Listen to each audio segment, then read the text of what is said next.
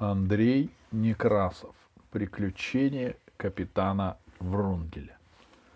Глава первая, в которой автор знакомит читателя с героем и в которой нет ничего необычного. Навигацию у нас в мореходном училище преподавал Христофор Бонифатьевич Врунгель. Навигация — сказал он на первом уроке, — это наука, которая учит нас избирать наиболее безопасный и выгодный морской путь, прокладывать эти пути на картах и водить по ним корабли. Навигация, — добавил он напоследок, — наука неточная. Для того, чтобы вполне владеть ею, необходим личный опыт продолжительного практического плавания. Вот это ничем не замечательное выступление послужило для нас причиной жестоких споров и всех слушателей училища разбило на два лагеря. Одни полагали, и не без основания, что Врундель не иначе, как старый морской волк на покое.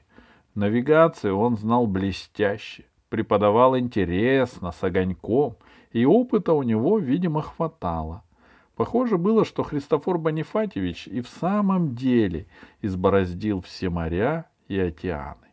Но люди, как известно, бывают разные.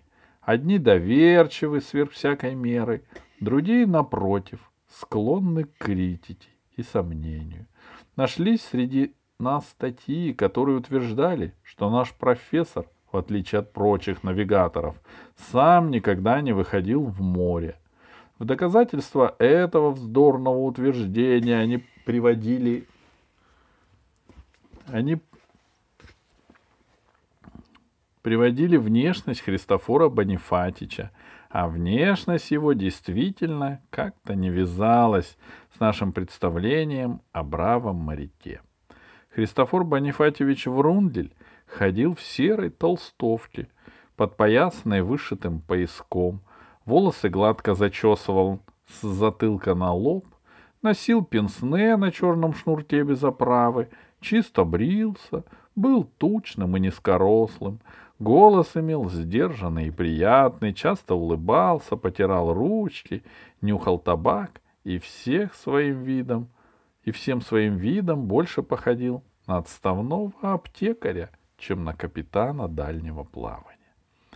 И вот, чтобы решить спор, мы как-то попросили Врунделя рассказать нам о своих былых походах. «Ну что вы, не время сейчас», — возразил он с улыбкой и вместо очередной лекции устроил внеочередную контрольную по навигации. Когда же после звонка он вышел с пачкой тетрадок под мышкой, наши споры прекратились.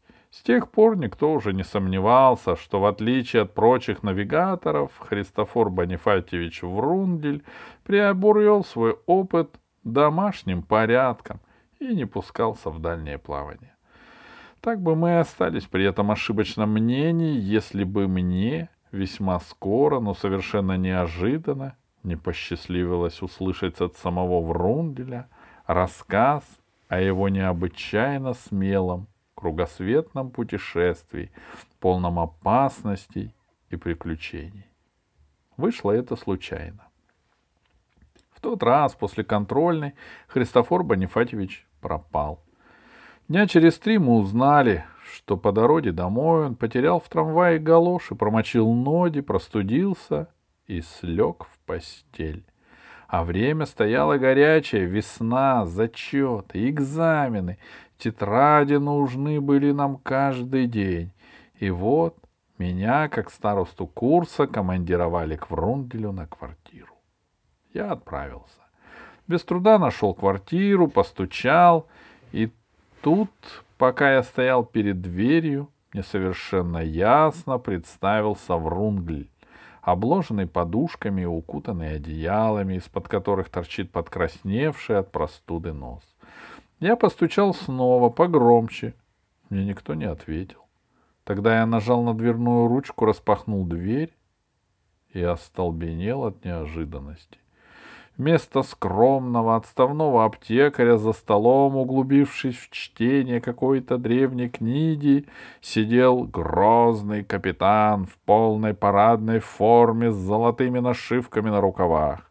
Он свирепо грыз огромную прокуренную трубку, а пенсне и помину не было — а седые, потрепанные волосы клочьями торчали во все стороны. Даже нос, хотя он действительно и покраснел, стал у Врунделя как-то солидней и всеми своими движениями выражал решительность и отвагу. На столе перед Врунделем в специальной стоечке стояла модель яхты с высокими мачтами, с белоснежными парусами, украшенная разноцветными флагами. Рядом лежал секстант. Небрежно брошенный сверток карт был наполовину закрыт сушеным акульим плавником. На полу вместо ковра распласталась моржовая шкура с головой и клыками. В углу валялся адмиралтейский якорь с двумя смычками ржавой цепи. На стене висел кривой меч, а рядом с ним зверобойный гарпун. Было еще что-то, но я не успел рассмотреть. Дверь скрипнула. Врундель поднял голову, наложил книжку, заложил книжку небольшим кинжалом, поднялся и, шатаясь как шторм, шагнул мне навстречу. Очень приятно познакомиться, капитан дальнего плавания Врунгель Христофор Бонифатьевич, — произнес он громким басом, протянул мне руку. — Чему обязан вашим посещением? Я, признаться, немножко струсил. — Да вот, Христофор э, Бонифатьевич, насчет тетрадок э, ребята прислали, — начал было я. — «Виноват», — перебил он меня, — «виноват, не узнал, болезнь проклятая всю память отшибла, стар стал». «Ничего не поделаешь. Да, так, говорите за тетрадями», — переспросил Врундель и, склонившись, стал рыться под столом. Наконец он достал оттуда пачку тетрадей, хлопнул по ним своей широкой волосатой рукой, да так хлопнул, что пыль полетела во все стороны. «Вот», «Извольте», — сказал он пред... предварительно, громко, со вкусом чихнув. «У всех отлично, да, отлично, поздравляю. С полным знанием науки кораблевождения пойдете бороздить морские просторы под сенью торгового флота. Похвально, к тому же, знаете, и занимательно». Ах, молодой человек, сколько непередаваемых картин, сколько неизгладимых впечатлений ждет вас впереди. Тропики, полюса, плавание по, друди... по дуде большого круга. Прибавил он мечтательно. А знаете, всем этим бредил, пока сам не поплавал. — А вы разве плавали? — не подумав, воскликнул я. «А как же!» — обиделся Врундель. «Я-то... Я плавал, я, батенька, плавал, очень даже плавал. В некотором роде единственный в мире кругосветный поход на двухместной парусной яхте. Сто сорок тысяч миль. Масса заходов, масса приключений. Конечно, теперь времена не те, и нравы изменились, и положение, — добавил он задумчиво, помолчав. Многое, так сказать, предстает теперь в ином свете, но все же знаете, оглянешься вот так назад в глубину прошлого, и приходится признать. Много было и занятного, и поучительного в том походе. Есть что вспомнить, есть что порассказывать. Да вы присядьте.